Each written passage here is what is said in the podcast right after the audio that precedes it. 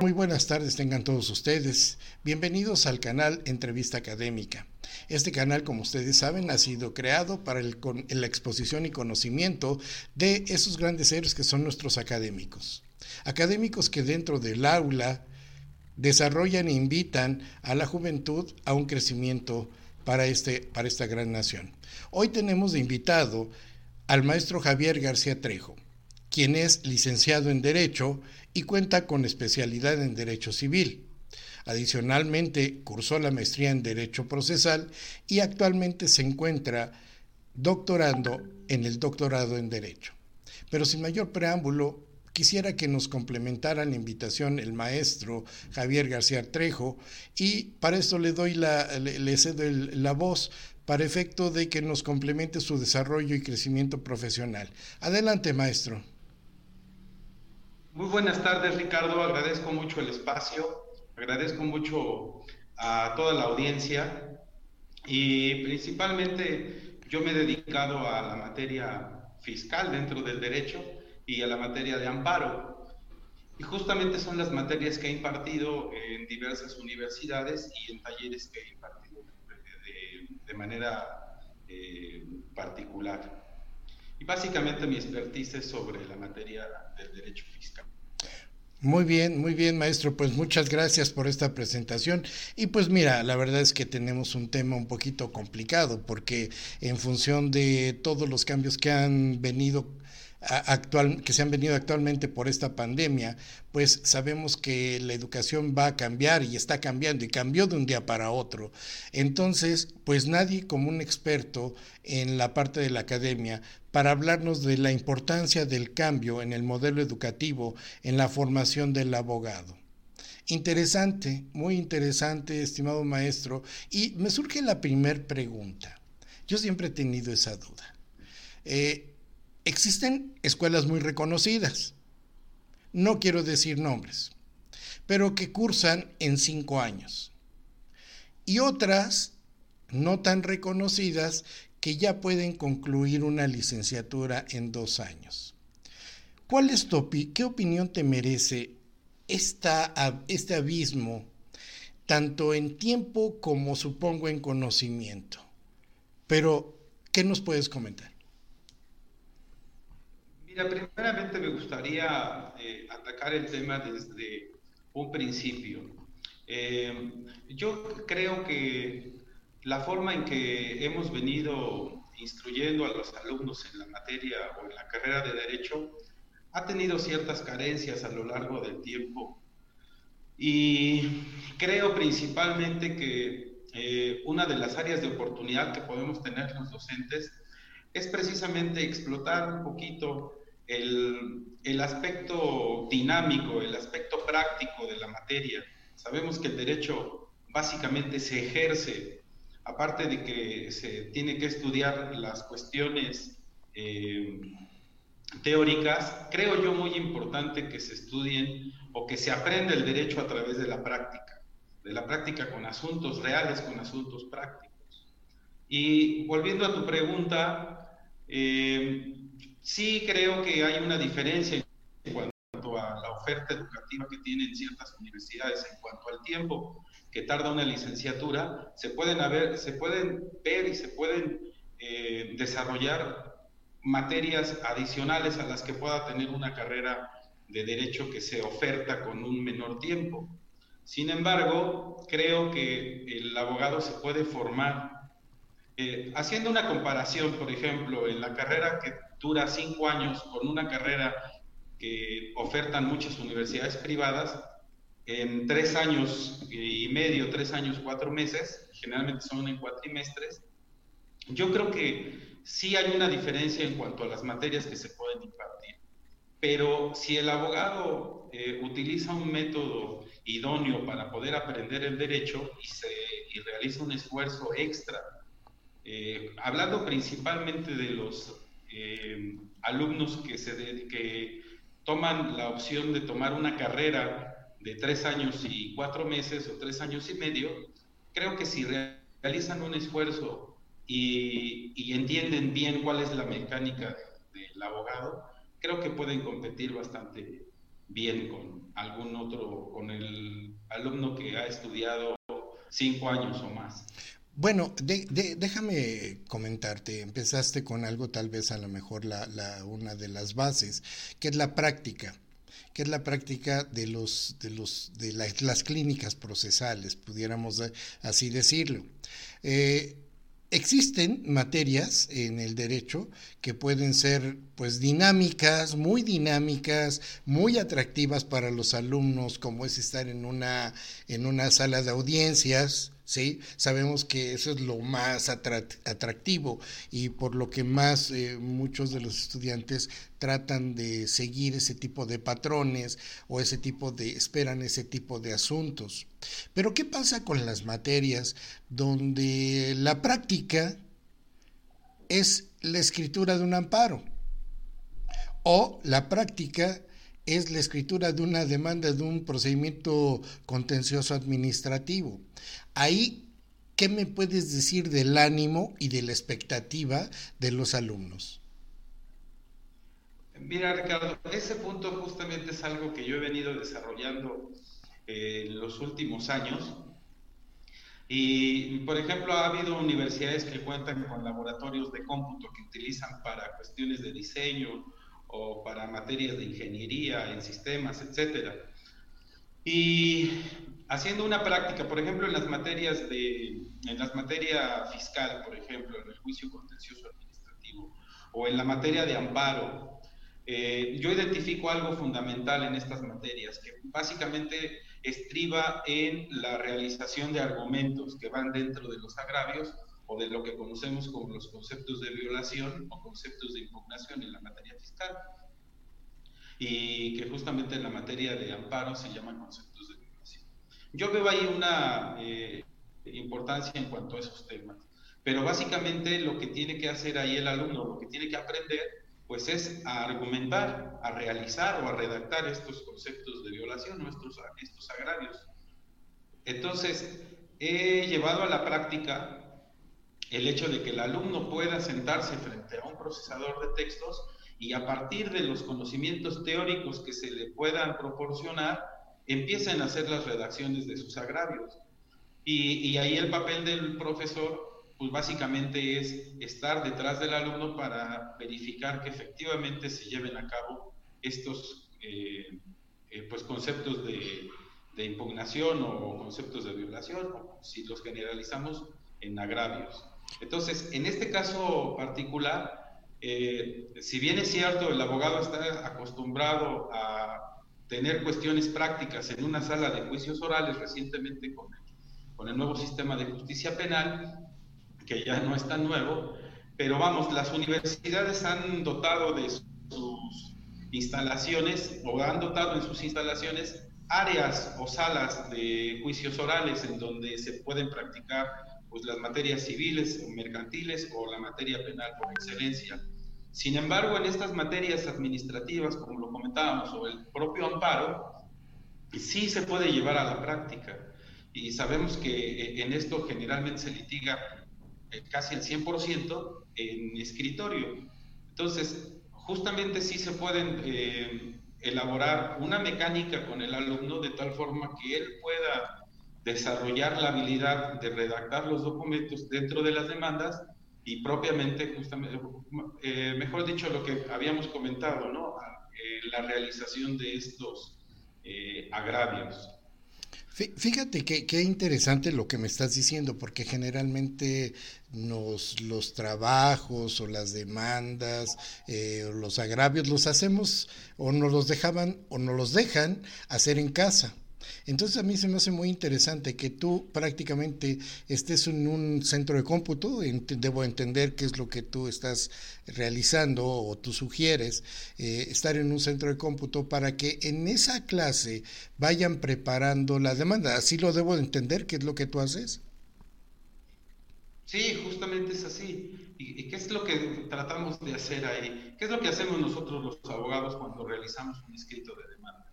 Pues nos dotamos de la legislación, si bien la tenemos en, un formato digital dentro de nuestro computador, o bien la tenemos este, en, un, en una agenda. pero también tenemos la necesidad de invocar alguna jurisprudencia y bueno, pues todos estos elementos se le pueden pedir al alumno previamente, una clase antes, para que lo lleven y eh, ya una vez estando en un laboratorio de cómputo, ellos puedan realizar la actividad que propiamente es la redacción de la demanda. Pero concretamente el punto de los agravios, la elaboración de estos agravios. Claro. Y hablando concretamente en esta materia, en estas materias, la materia de eh, del derecho fiscal y la materia de amparo. Sí, a mí me queda muy claro y, por eso te lo pregunto, eh, el ánimo de los alumnos cuando toman este tipo de materias, eh, porque insisto que ellos consideran este, que prácticamente lo más atractivo es un juicio oral. Pero eh, sabemos todos que el derecho se procesa de diferentes formas. Entonces, en este caso, ¿tú qué ánimo o cómo los incentivas a los alumnos para, para que establezcan la relación con la materia? Bueno, pues básicamente es, trasladarlos al escenario real. Si alguien lleva una audiencia o lleva un juicio de origen civil, mercantil o penal, pues sabemos que hay instancias, ¿no? Conocemos la primera y la segunda instancia. Sin embargo, sabemos que si en estas instancias no es favorecido nuestro eh, cliente o nuestro representado, pues tenemos la, la, figura del amparo, por ejemplo, en este, en este tema. Y ahí invariablemente tenemos que conocer, previo nuestra materia eh, como especialistas, y luego eh, acercarnos a la figura del amparo. Entonces, conociendo esta necesidad y conociendo este ejemplo práctico, pues es como el alumno tiene que interesarse en este tipo de materias y de entender que la práctica pues es fundamental para poder comprender eh, la materia. Sí, sobre, sobre todo que ya en los semestres o cuatrimestres que se, eh, que se, enseña este tipo de materias o que se cursa este tipo de materias, ya estamos hablando que los futuros abogados ya tienen prácticamente todo el bagaje desde, desde lo que es derecho civil, derecho penal, este, derecho mercantil. Entonces, prácticamente están listos para poder ya narrar y argumentar lo que tú decías, los agravios. Ahora, es fácil de comprender para los alumnos qué es un agravio.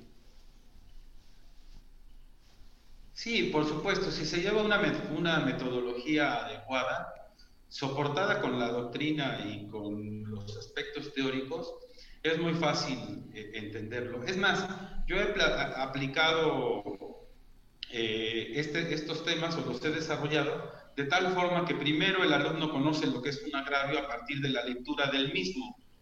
Obviamente eh, explicándole un poco el antecedente y ya tienen ellos, por ejemplo, una demanda de amparo. Y cuando ellos leen eh, un concepto de violación, a partir de la lectura de ese concepto de violación, pueden ellos eh, definir, conceptualizar qué es un concepto de violación. Ahora bien, con el apoyo del docente, pues eh, explicarles eh, el alcance que puede tener nuestra redacción en cuanto a esos conceptos de violación. Ok, entonces debo de entender eh, que debe de existir más materias prácticas o los talleres o los elementos para la impartición de estos de estas materias clínicas. Yo creo que esto tiene que ver, lejos del aspecto de cambiar quizá un temario y volverlo mucho más práctico, creo que aquí entra mucho la libertad de cátedra y la visualización que pueda tener el docente para poder transmitir los conocimientos. Te pongo un ejemplo, Ricardo. Sí. La materia de introducción al estudio del derecho. Esa materia generalmente pues, está en el primer cuatrimestre. Sí y alguien pudiera decir, bueno, pues es una materia básica y es una materia meramente teórica. Sin embargo, te puedo poner como ejemplo eh, las fuentes del derecho, el tema de las fuentes del derecho. Dentro de las fuentes formales está la, ley, la, jurisprudencia Y cuando el alumno sí percibe que es la ley, por ejemplo, y le puedes llevar ejemplo de una ley, y le puedes mencionar que inclusive hay miles de leyes en nuestro país, pero por ejemplo en el tema de la jurisprudencia lo puedes explicar, pero eh, entendamos este punto con la importancia de vida. ¿Qué pasaría si el alumno, lejos de obtener la explicación del docente, tuviera en sus manos una jurisprudencia y se le explicara qué es lo que trata de dilucidar esa jurisprudencia, de dónde surgió y cómo es que se, posee o cómo es que se realizó y para qué nos puede servir a nosotros como abogados el hecho de contar con una jurisprudencia. Cero. Adelante, maestro. Sí, otro de los aspectos que pueden combinarse con la materia, con las materias teóricas y aunque sean de los primeros cuatrimestres, es por ejemplo este mismo caso de la jurisprudencia eh, ¿Qué pasaría si el alumno ya pudiera entrar igual a un laboratorio o puede llevar su dispositivo, eh, llámese su computadora o desde el propio celular, y, se le enseña dentro del tema de las fuentes del derecho, se le enseña cómo es que se pueden eh, buscar las jurisprudencias, a dónde se ingresa uno, en qué página, etcétera, y los aspectos de las jurisprudencias que generalmente vienen en el rubro. Y luego, ¿para qué nos pueden servir esas jurisprudencias como normas jurídicas. Claro, y la Entonces, creo que esos puntos eh, meramente prácticos embonan perfectamente en una materia que hemos considerado durante todo el tiempo que se aprende y que se enseña el derecho, pues que son meramente teóricas. Bueno, la verdad es que me sorprende un poco porque eh, la parte de, del aprendizaje de una jurisprudencia, pues prácticamente muchos las, la aprendemos solo y la implementación, pero eres muy bondadoso entonces con tus alumnos porque prácticamente los llevas de la mano en la elaboración de los escritos de amparo e inclusive de, de los escritos de demandas de procedimiento contencioso administrativo. La verdad es que es una grata sorpresa y creo que hoy el momento que vivimos, y te lo pregunto a ti, ¿cómo es la madurez de los jóvenes que estudian derecho? ¿Cómo los encuentras? Es diversa, es diversa. Sin embargo, eh, estamos ante la presencia de nuevas generaciones, de generaciones de alumnos que son más analíticos, que son más receptivos, que son más reaccionarios en el buen sentido de la palabra, que son más exigentes, que son más cuestionadores y eso invariablemente lo que eh, lo que resulta pues es que tenemos que tener eh, una preparación ad hoc a, estas nuevas generaciones, ¿no? Y tenemos que eh, estudiar, digo, sabemos que el abogado nunca deja de estudiar y tenemos un nuevo caso y estudiamos y estudiamos. En el caso de la docencia, pues no está por, este, no es la excepción que tenemos que prepararnos para estos nuevos, eh, estas nuevas generaciones. déjame irme dentro del aula, ir al, aula. Imagínate que estamos dentro del aula y generalmente tenemos 30, 35, 40 alumnos. ¿Qué es? Sí, bueno, también 60 alumnos. Vamos a ponerlo 40, 45. Eh, bueno, este, imagínate, ¿tú qué piensas cuando existen las normas de que no deben de utilizar el celular? Y dentro del salón te dicen, te argumentan, maestro, aquí está toda la ley y ya no, la, ya no tengo que sacar los libros. ¿Qué, ¿Cuál es tu pensamiento? ¿Es, ¿Eres un maestro moderno que lo permite? Eh, eh, es, está dentro de la obligación del docente estar revisando los celulares que hacen y cómo no hacen. O por eso te preguntaba, ¿cuál es, cuál es la madurez de los alumnos en este momento? Mira, eh, cuando estás explicando un tema, pues es necesario que el alumno ponga atención. Pero justamente esa es la importancia. Si la materia es mucho más dinámica y mucho más práctica, Inclusive el celular puede ser una de nuestras herramientas, como lo hacemos nosotros con nuestra computadora o con nuestro celular, que a la hora que estamos preparando una defensa, pues tenemos que buscar información. ya sea la propia legislación o las jurisprudencias de lo que hablamos, o inclusive audiencias que estén subidas en la red. Eh, yo creo inclusive que los exámenes tendrían que cambiar en cuanto a esta eh, elaboración de unos reactivos y el alumno lo que hace es eh, estudia previamente, inclusive algunos hasta les dan unas guías, ¿no? algunos profesores les dan las guías de los temas y creo que esto no abona para evaluar la capacidad del alumno de resolver, de, de evaluar capacidades de los alumnos. En el tema de los exámenes escritos, pues creo que entre otras cosas se evalúa la capacidad de memorizar un tema y una respuesta, pero simplemente se ve de esa forma, de manera muy abstracta, y no se ve de una manera práctica. Yo eh, creo que sería una muy buena opción que los exámenes sean para evaluar capacidades y aptitudes, para poder evaluar también la capacidad que tiene el alumno para resolver un problema, para realizar una propuesta o para realizar una demanda. Y para eso pues, se requieren tener los elementos como la computadora, el teléfono celular, ingresar a la red, tener inclusive tus apuntes porque básicamente es como trabaja el abogado. El abogado trabaja con todos estos elementos cuando está realizando su función.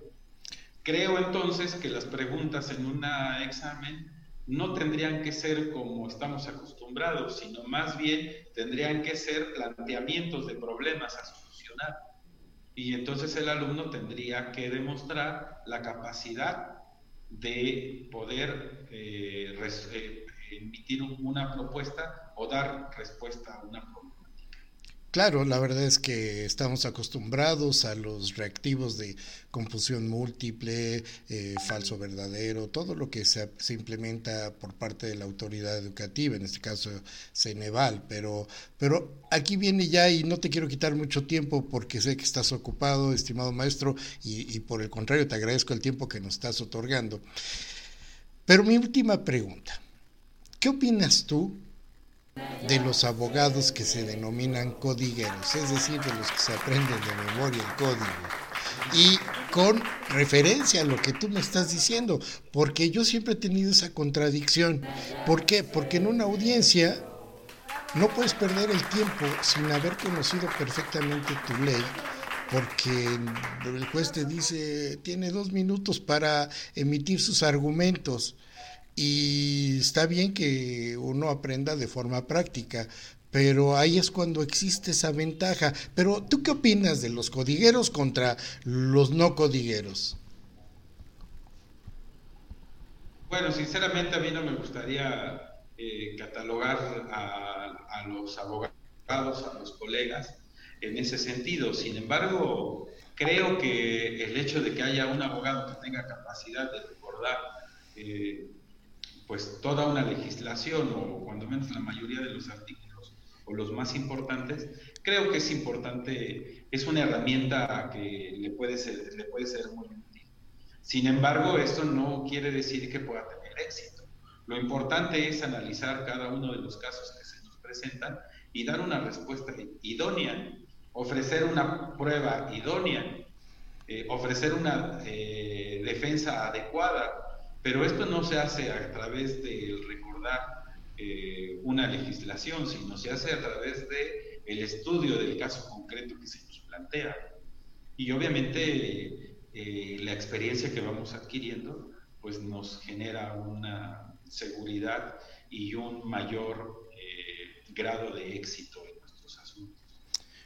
La verdad, estimado maestro, este, pues me llama la atención la forma en que impartes tu, tu clase, sobre todo de amparo, eh, porque al final de cuentas estás transmitiendo el conocimiento directo en el aula de la preparación y de la elaboración, ya no se lo están llevando a casa, por lo que yo puedo entender. Entonces ellos pueden este, reflexionar este, junto contigo y, probablemente lo que más trabajo cuesta es ir hilvanando las ideas, los agravios, compararlos. Pues la verdad, eh, muy buen método, maestros. Este, la verdad, qué lástima que no te tuve de, de docente en aquel tiempo, pero este, me tocó sufrirlas más.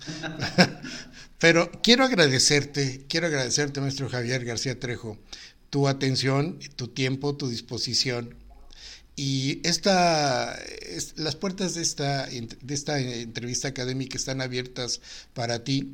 Aquí lo único que queremos es que todos sumen, porque sabemos que tenemos siempre algo que comentar. Esta reflexión tuya, pues obviamente o invariablemente va a llegar a varios este, estudiantes de derecho y quienes no son estudiantes de derecho eh, verán la, la forma en que varios, varios académicos imparten la cátedra de Derecho. Probablemente nos encontraremos alguna otra manifestación, pero este, pues yo te agradezco algo más que quieras decirnos de despedida, estimado este maestro Javier García Trejo, que tú eh, prácticamente eres el padrino de este, de este canal y de esta aventura, que el único interés que tenemos es dar, dar a conocer a nuestros académicos que tanto tiempo se preparan y que tanto tiempo en la aula están con nuestros alumnos. Pues tus palabras de despedida, maestro. Pues creo que eh, tanto para los alumnos como para los docentes, eh, creo que se debe de tener en claro que el protagonista de esta relación de alumno-docente el protagonista de la universidad, pues básicamente es el universitario, es el alumno. Eh, nosotros somos únicamente facilitadores, no somos obstáculo para los alumnos, no debemos ser un obstáculo para los alumnos. Eh, principalmente el objetivo del docente tendría que ser que el alumno aprenda. Si estás impartiendo la materia de derecho civil, lo importante es que el alumno aprenda cómo realizar las demandas o cuando menos el mayor número de ejercicios que se puedan tener. Sabemos que el derecho civil es muy amplio, como todas las materias. Si eh, la materia es una materia penal mercantil, pues lo importante es que el alumno aprenda a defender a sus, a sus eh, representados. Entonces, esa básicamente es nuestro, bueno, eso es lo que yo consigo como el principal objetivo al, al eh, realizar esta esta, eh, pues esta profesión tan, eh, pues tan retribuible, ¿no? Para nosotros como personas, que es la de compartir nuestros conocimientos. Maestro, y pues nada más que agradecerte, agradecer a toda la audiencia y eh, pues muy, muy buen ejercicio, Ricardo. Muchas gracias por la invitación. Al contrario, y pues esta fue la entrevista con el maestro Javier García Trejo, eh, que como lo mencionamos es abogado, y algún, alguna referencia de algún correo electrónico para las personas que te quieran contactar, este maestro. Bueno, mi correo es javiergarciate.com.mx. También me pueden localizar en mi página de Facebook, que ingresan como Javier García Trejo. La primera letra de Javier es X y ahí me pueden contactar. Maestro. También tengo mi página de, la, del despacho que es Fiscalistax Abogados. Perfecto. Pues ya lo tienen ahí los datos del maestro Javier García Trejo. Esperemos que vernos muy pronto y gracias, muchas gracias por tu participación muy ilustrativa y gracias a todos ustedes por sintonizarnos en este canal. Entrevista académica nuevamente los espera para la siguiente. Muchas gracias y buenas noches.